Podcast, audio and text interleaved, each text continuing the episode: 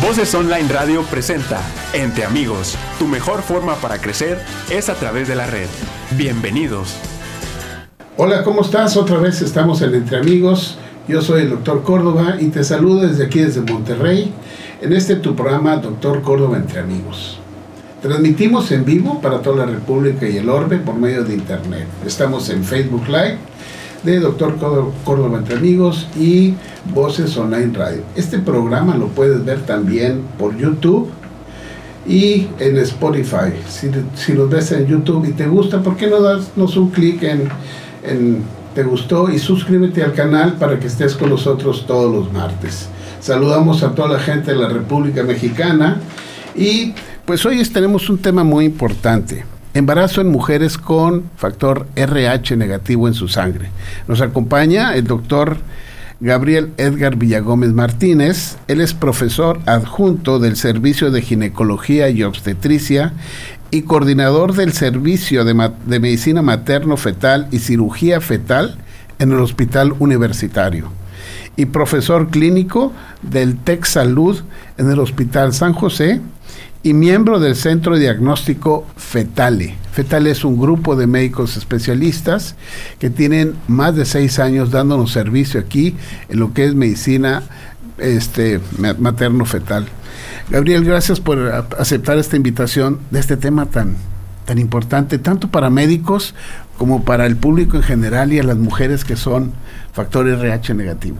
Así, doctor. Pues bueno, muchas gracias. Eh, saludos a todo el público de todas las este, instancias y pues bueno, es un placer para mí este, estar otra vez aquí en el, programa con usted y pues muchas gracias por la invitación. Hablaremos de, como usted dice, de un tema a lo mejor no tan común, pero poco a poco tan importante que la mujer sí debe de saber qué tipo de sangre tiene y cómo se debe de cuidar durante el embarazo. El control prenatal en una paciente en RH negativo, ¿cómo es? Difícil, pues, a lo mejor no tan fácil como el control normal, pero la paciente de antemano, toda paciente embarazada debe saber qué tipo de sangre tiene. Lo ideal es saberlo antes de embarazarse.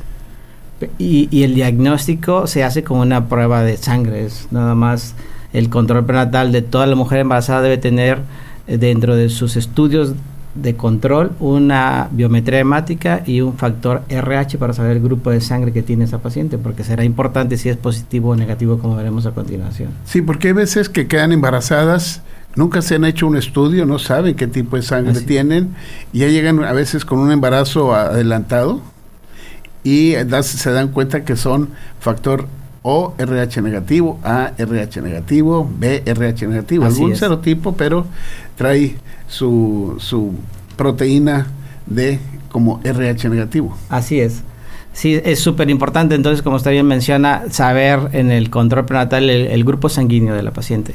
Eh, porque a partir de ahí nosotros haremos en el control prenatal normal eh, una serie de estudios que se salen de, de lo tradicional, pues, en una paciente embarazada.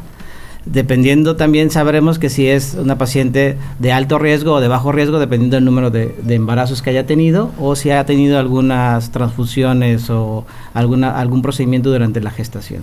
Fíjate qué importante lo que estás mencionando. Transfusiones, si ha tenido un embarazo no ha tenido un embarazo. Hay mujeres que llegan al consultorio que tuvieron un embarazo previo que se dieron cuenta hasta que se atendieron que eran factores RH negativo y que salieron ahí libremente sin ningún cuidado. ¿Sí? Sí, sí hay, cada vez menos, pero las, sí las hay. ¿Qué, si te llega una paciente así, qué se empezaría a solicitar y en qué momento se solicita? buena pregunta. El, toda paciente que yo sé de primera instancia que es RH negativo, hay que solicitarle una serie de, estudios. El, uno de los estudios que deben de solicitársele es los anticuerpos indirectos o CUMS indirectos. El CUM indirecto es un estudio en sangre que se le hace a todas las pacientes que son RH negativos en cada trimestre. Ah, podemos empezar a las 10 semanas, 23, 24 semanas y 34, 32 semanas. Se le debe de pedir ese CUM indirecto para saber si la paciente está o no sensibilizada. Y ahorita hablaremos de eso, ¿verdad? Pero al final de cuentas eso es un método indirecto para saber si la mujer ha tenido contacto o tuvo contacto en los embarazos previos con el tipo de sangre RH positivo. Y a partir de ahí nosotros decidiremos, dependiendo los títulos que me presente ese estudio, que es una prueba muy sencilla que se hace en, en cualquier laboratorio, si la paciente me va a caer en bajo riesgo o en alto riesgo. Dentro del primer trimestre llega la paciente y se envía a un estudio genético en ultrasonido. ¿Qué espera ver un médico de medicina materno-fetal en un paciente así? En primer trimestre yo creo que vamos a verlo como paciente normal, no se verá nada. O sea, al menos que sea algo muy grave, podremos ver inclusive un paciente con un embarazo de tres semanas con un feto con hidrops o, hinchado, pero es muy difícil que sea tan temprano. Yo creo que una paciente con RH negativo, incluso estando sensibilizada, en el ecografía de primer trimestre que se tienen que hacer todas las pacientes para valorar algunos marcadores cromosómicos y anatomía actualmente, eh, seguramente la veremos normal. Sí, te preguntaba esto porque es cuándo consideraríamos un alto riesgo de isoinmunización? Ah, buena pregunta. La, el, hay dos pacientes eh, cuando son RH, una será de alto riesgo de isoinmunización y otra de bajo riesgo. Las pacientes de bajo riesgo son aquellas pacientes primigestas, o sea, primer embarazo que sabemos que es RH negativa y que no han tenido ni transfusiones, ni han tenido antecedentes de obviamente un aborto y obviamente eso nos va a disminuir la probabilidad de tener una alta sensibilización. Es decir, las pacientes, a pesar de que sean RH negativo, en el primer embarazo es difícil que estén sensibilizadas, al menos que hayan tenido un insulto, ya sea un estudio invasivo o una amenaza de aborto o un traumatismo o transfusiones previas. Y es importante saber que la, la mamá sepa y el obstetra sepa que generalmente será poco el riesgo, más sin embargo no es 100% nosotros tenemos una pequeña posibilidad de que incluso en las primigestas tengamos sensibilidad o que la paciente se sensibilice. A final de cuentas, si la paciente es RH negativa y el esposo es RH negativo, es difícil que tengamos algún problema. El problema empieza y hay que tener un poco más de cuidado cuando la paciente es RH negativo y la pareja o el papá es RH positivo. Es cuando empiezan a, o tomaremos en cuenta ese factor porque a final de cuentas el, bebé que va dentro de la panza de la mamá, pues hay, hay dos sopas, o puede ser negativo o puede ser, positivo. El problema, si es negativo, nos va a ir muy bien, no va a haber sensibilización. Si es positivo, es cuando entra la probabilidad de que se sensibilice. Y generalmente lo va a pasar o lo va a suceder cuando hay un trauma, volvemos al punto, una miocentesis, un estudio invasivo, cordocentesis, amiocentesis o un traumatismo o durante el primer parto de, esa paciente. Fíjate qué bien. Ari Cajal, un saludo a Ari Cajal. Les recordamos que estamos en vivo con el doctor Gabriel Edgar Villagómez. Él es de medicina perinatal y estamos hablando sobre embarazo y factor RH. Si quieres hacer una pregunta, ponla por Facebook y aquí te contestamos. Fíjate qué importante es esto. Una pregunta, fíjate. Es una mujer que tiene un primer embarazo, eh, va muy bien, no se hace estudios, pero de repente llega con un aborto incompleto. Y al hacerle los estudios, reporta que es RH negativo. No tenemos estudios del esposo o de la pareja. ¿Qué medidas haríamos ahí preventivas? Buenísima pregunta. Yo, toda mujer que haya tenido un evento obstétrico y que sea RH negativo, cuando no tenemos el conocimiento del papá, debe ser vacunada nosotros decimos vacunada para que la paciente entienda, pero lo que hay que hacer es aplicar una, eh, una inmunoglobulina anti-D, que eso es lo que hará es proteger sobre esa sensibilización durante las primeras 72 horas. Entonces, incluso no nada más cuando tenga un antecedente de un aborto. Si una paciente recibe durante, y que no sepa su factor de riesgo, que eso es más raro, el factor RH, actualmente es rarísimo que no sepan, pero sí puede ser y en el embarazo hace, se hace un estudio de invasivo, una miocentesis o un acordo, incluso puede tener una amenaza de aborto, no aborto. Esa paciente debe de tener o debe de ponérsele la, la, el anti o la vacuna para disminuir el riesgo de sensibilidad al momento del parto. Entonces, lo que tú me dices, estaríamos tomando dos caminos. Así es. La paciente que está isoinmunizada, y la paciente que no está isoinmunizada. Así es. ¿Cómo hacemos con la paciente isoinmunizada? ¿Cómo seguimos esto?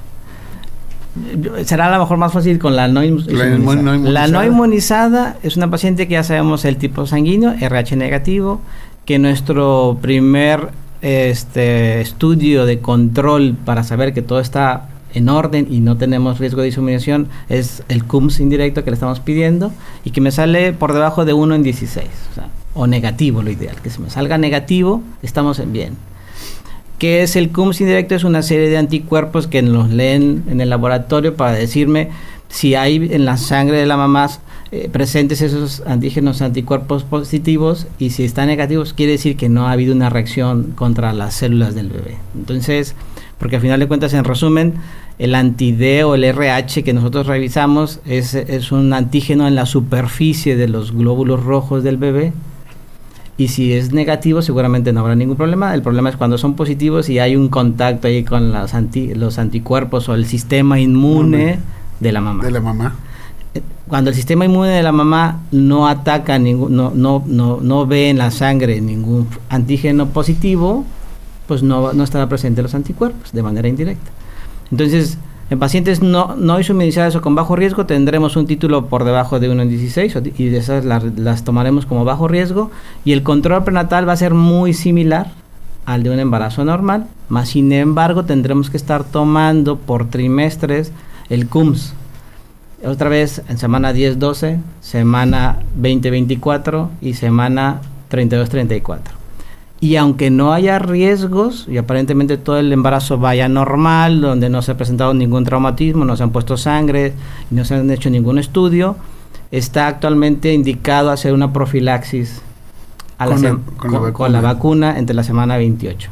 26, 28. 26, 28 de la semana hay que vacunar a la paciente para estar más seguros de que ella va a estar inmunizada. Habrá una excepción a la regla como en toda medicina y usted sabe. Eh, en las pacientes que nosotros sospechemos o que hagamos algún procedimiento, lo que podemos hacer ahora es tomar el tipo sanguíneo del, feto, o saber el serotipo del feto. Si el feto o el, el bebé es negativo o positivo, eso también nos dará más tranquilidad. Hay pruebas que ya nos pueden decir tipo sanguíneo, ¿me explico? Incluso no tan invasivas como el DNA, que nos puede decir, incluso poco a poco se están haciendo estudios para que sepamos nosotros el tipo sanguíneo del, del, feto. Y si es obviamente también RH negativo como la mamá, pues obviamente no habrá isomerización. Sí, no habrá. Un saludo a Blanca Garza de Bernet. Ella es enfermera del Muguerza Alta Especialidad en Obstetricia. Qué bueno que nos escucha para que esté 100% con las pilas y no tenga problemas, ¿verdad? Que las enfermedades son súper importantes en los pacientes de RH negativos, porque a veces, el, el, como usted bien menciona, el médico a lo mejor... Se le va.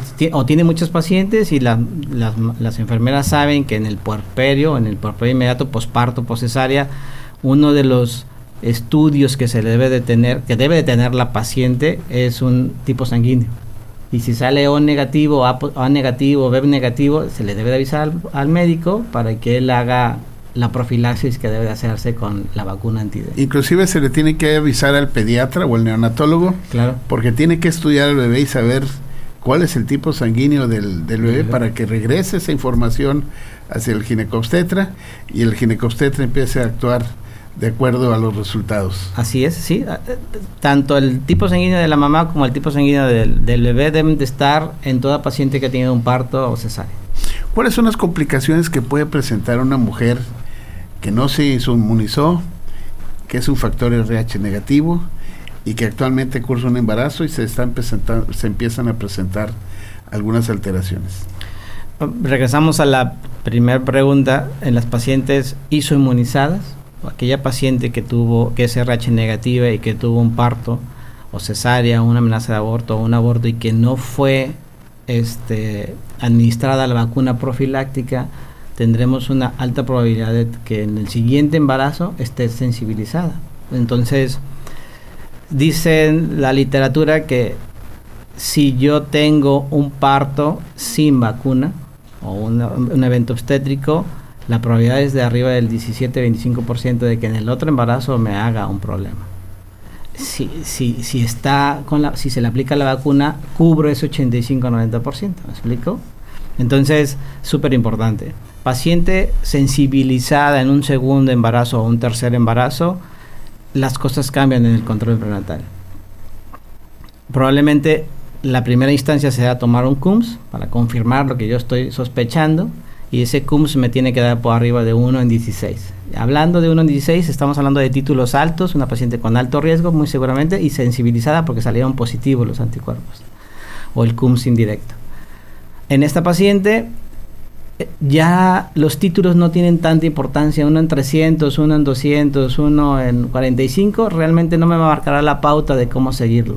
Lo que me va a marcar la pauta eh, en esta paciente es la valoración de ultrasonido.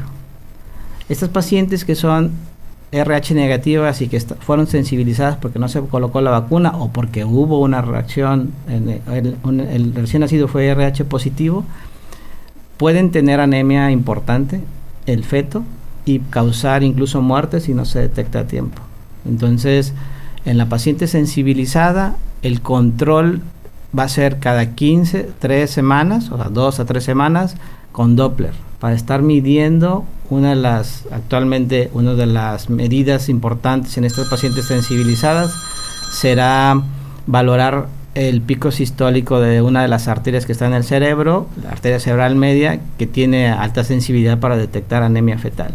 Otra puede ser el polidramius, que puede ser una manera indirecta de decirme que el bebé está batallando o está teniendo anemia y la otra obviamente pues es el tipo sanguíneo del bebé, ¿me explico? Y, y, lo, más, lo, lo, lo, más catastrófico puede ser que encontremos a un, a un, a un bebé, a un feto con hidrops o, o, con edema generalizado por la anemia que le está causando estos anticuerpos maternos contra los glóbulos rojos de él.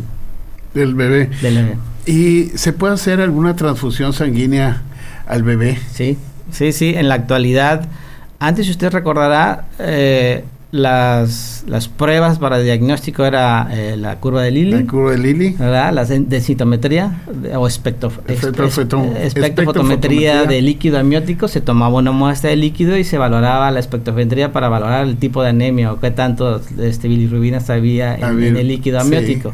y era una la curva de Lilly. Que era la curva de Lilly, se ponía en la curva en gráficas y dependiendo de dónde estaba, nosotros decidíamos si transfundíamos o no. El tratamiento en, actualmente sigue siendo el mismo para las pacientes RH negativas sensibilizadas y del bebé con anemia. El tratamiento de elección es la transfusión intrauterina en el feto. Actualmente se puede hacer en cualquier centro donde haya médicos maternos fetales de tercer nivel. Aquí en Monterrey prácticamente eh, hospital, en todos los hospitales tenemos maternos fetales, incluso Seguro Social, este, ISTE, ISTELEON. Hay maternos con con la capacidad de hacer una, transfusión intrauterina. Y lo que se hace es una cordocentesis. ¿Qué es esto? Se toma muestra de líquido, del, de, perdón, muestra de sangre del cordón umbilical del, del, bebé, se confirma la anemia, que esta tiene una alta sensibilidad, la, el Doppler que estamos diciendo. El ultrasonido me lo detecta, que es prácticamente el día que nosotros programamos la cordocentesis, se toma una muestra rápida de cordón y se tiene la sangre cruzada RH negativo también, obvio, y irradiada para disminuir todas estas este, posibles complicaciones de, transfundir sangre a un, recién, a un feto que todavía está intrauterina. Y el, el, procedimiento, pues 15, 30 minutos realmente, pero obviamente se tiene que tener la curiosidad. Actualmente se hace intravascular, lo ideal es la intravascular, al menos que sea muy, de muy difícil acceso el, cordón, se puede incluirse todavía como antes se hacía intramniótico, pero yo creo que los maternos actuales tienen la capacidad de hacerlo a través del cordón umbilical, ya sea transplacentario o directamente del cordón. Fíjense, qué importante esto para que ustedes nos están escuchando y están en vivo, nos van a ver por YouTube. Ya se puede hacer cirugía fetal. Monterrey tiene equipos muy importantes, el doctor Gabriel encabeza uno de ellos, donde se puede hacer la transfusión de sangre a un bebé que tiene un problema de anemia por un factor RH negativo que curse su mamá. Qué importante es esto, que ustedes lo conozcan y que puedan saber que hay una opción de manejo para cuando tenemos este problema. ¿Y cuándo vamos a aplicar la vacuna anti a la, mamá? Pues yo creo que las, los dos este, panoramas o los dos este, circunstancias donde hay que aplicarla es preventiva prácticamente a todas las RH negativas. Y obviamente en después de un evento obstétrico cuando el recién nacido sea RH positivo. ¿Al cuánto tiempo? Ya se alivió la paciente hoy. ¿En cuánto tiempo tengo para que se vacune? Lo ideal, o sea, y la, literatura dice que tenemos 72 horas para aplicarlo, pero incluso se habla hasta de 2-3 semanas. O sea, a, pesar de que no se la, lo ideal es que se aplique la vacuna antes de que se dé de alta, A, la, a la paciente. Si por alguna o X razón se confundieron, no se hizo o no se aplicó y al corto tiempo en la revisión del porperio que estamos hablando, en, los primeros 40 días, se confirma que es RH negativo y que el bebé al final de cuentas fue positivo, dicen los artículos que es válido aplicársela. Lo ideal sería en las primeras, las primeras 72 horas. En las primeras 72 horas para que haga efecto esa protección de inmunidad en, en la madre. La idea, para que nos extienda, eh, podemos explicarlo nosotros, es la vacuna va a ayudar al sistema inmunológico de la mamá. Así es. A desaparecer ese contacto que pudiera haber tenido con la sangre de tipo RH positivo. Es correcto. Entonces, la sangre materna no va a volver a reconocer la sangre RH positivo como una sangre de, de agresión que no me pertenece a mí, yo la tengo que combatir. Así es, es como cualquier otra vacuna donde se hace para que no me dé la influenza, el COVID, etcétera, donde se vacunan con, con células que son similares o, o, en este caso virus atenuados o que para que el sistema inmune lo reconozca ya y que la respuesta en una segunda, tercera o cuarta este encuentro con ese tipo de bicho sea muy relajada. Porque si no si no se, se tiene esa, esa vacuna, obviamente cuando hay una enfermedad, la respuesta inmunológica es muy severa. Eso quiere decir que la mamá ataca fuertemente y, y, eso es lo que causa el problema. La vacuna que estamos aplicando, células positivas o antígenos positivos, al final de cuentas anti-D, eso es lo que hace que el sistema inmune ya lo reconozca, pues, o que, o que se, se olvide de eso para que en la segunda reacción o que si en otro embarazo tenga positivo no tenga, conocimiento. No tenga conocimiento y Así es. y no tenga una, una agresión tan brusca pues. Sí y, por ejemplo si llega una paciente que no se vacunó llega un segundo embarazo ¿en qué momento se le aplica a esta mujer la vacuna hasta la semana 28 o antes la, la buena pregunta. La, la, la, la que lo que podemos hacer es ver si tiene o no está sensibilizada pero si no está sensibilizada, hay que aplicarla. Lo podemos aplicar en el primer trimestre, pero la mayoría de los médicos mencionan que hasta las 28 o 30 semanas. Entonces, pero eso solo y exclusivamente si no está sensibilizada, porque si la paciente ya está sensibilizada, lo único que hay que hacer es vigilar. Perfecto. ¿Algo más? ¿Alguna recomendación algo que nos quieras. Pues, doctor Córdoba, yo creo que lo, lo, que usted menciona en el control prenatal de paciente RH este, negativa, cuando ya se sabe, yo creo que vale la pena que el médico obstetra que, que está en su control, si, si no tiene un, un equipo con Doppler, hay que referir los estudios con un médico que, es, que tenga Doppler o con un radiólogo que tenga Doppler para estar vigilando el control. En caso de que sí, pues obviamente él puede llevar el control y obviamente que sería súper importante que toda mujer embarazada tuviese este, este tipo sanguíneo para que eh, evitar este tipo de complicaciones. Y lo otro punto importante que es se ve raro actualmente pero sí se nos puede pasar el no poner una vacuna en un posparto. Sí, y, tenemos que estar muy atentos, siempre estar con la paciente en su revisión, saber qué factor RH es, para nosotros poderle dar la ayuda y un control completamente sano. Coordinador de terapia fetal y procedimientos invasivos de fetales. ¿Dónde podemos encontrar fetales?